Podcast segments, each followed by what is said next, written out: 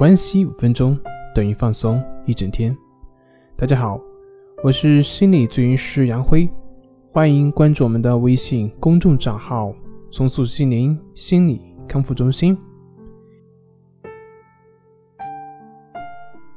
今天要分享的作品是一招解决情绪控制力差、明白却无效的这些问题。之前有一个抑郁强迫的患者进行咨询，他说起症状来头头是道，甚至我还没有开口，他都已经把自己分析个透彻。比如说像他原生家庭呢怎么怎么样，自己的性格又是怎么怎么样，学校的生活怎么怎么样，而且他自己也在考心理学相关的一些专业。说了一堆之后，他问我为什么。自己什么都知道，可是呢，自己的这些症状却没有任何改变。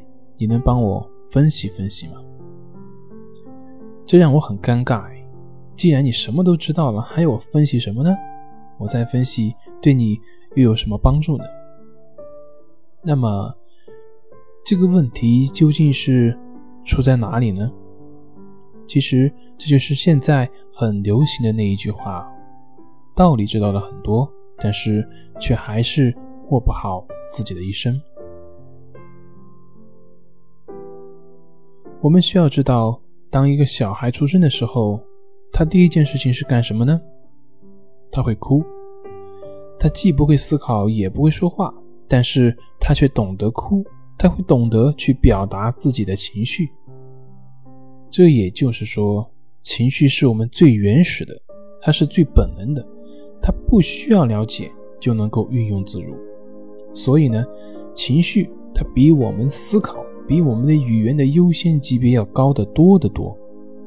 当它和你的思维啊、逻辑啊这些分析啊相冲突的时候，不用说，一定是你的情绪占上风。你不信的话，你可以试试，你走一块半米长四米的一块木板。我相信，基本上大家都是可以轻松的去走过去，因为它有半米宽嘛。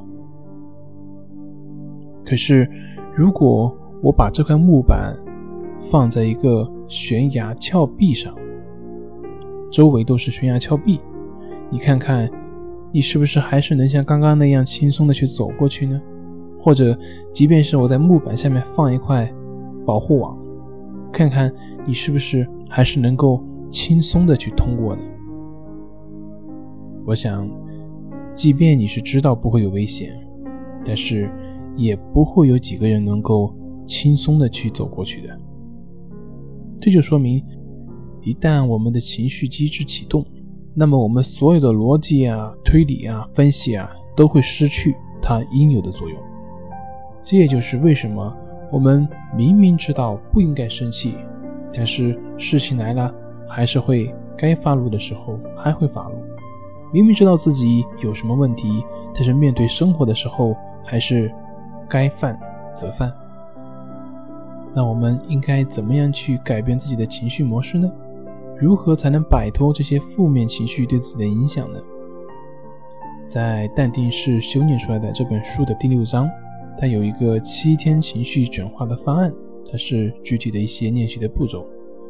能够帮助我们很好的去解决自己的一些情绪问题，摆脱情绪对自己的困扰。当然，有一点需要强调的是，情绪模式它的转化跟你看了多少书没有关系，跟你懂得了多少知识没有关系。情绪模式的转化只跟你的神经记忆是有关系，它的转化不是一个逻辑的变化，而是一个本能的神经反应的变化。简单一点讲，就是它只跟你正确练习的时间有关。随着你的不断的练习，在某一个时候，你就会发现，原来你也可以成为自己情绪的主人。好了，今天就分享到这里，咱们下回再见。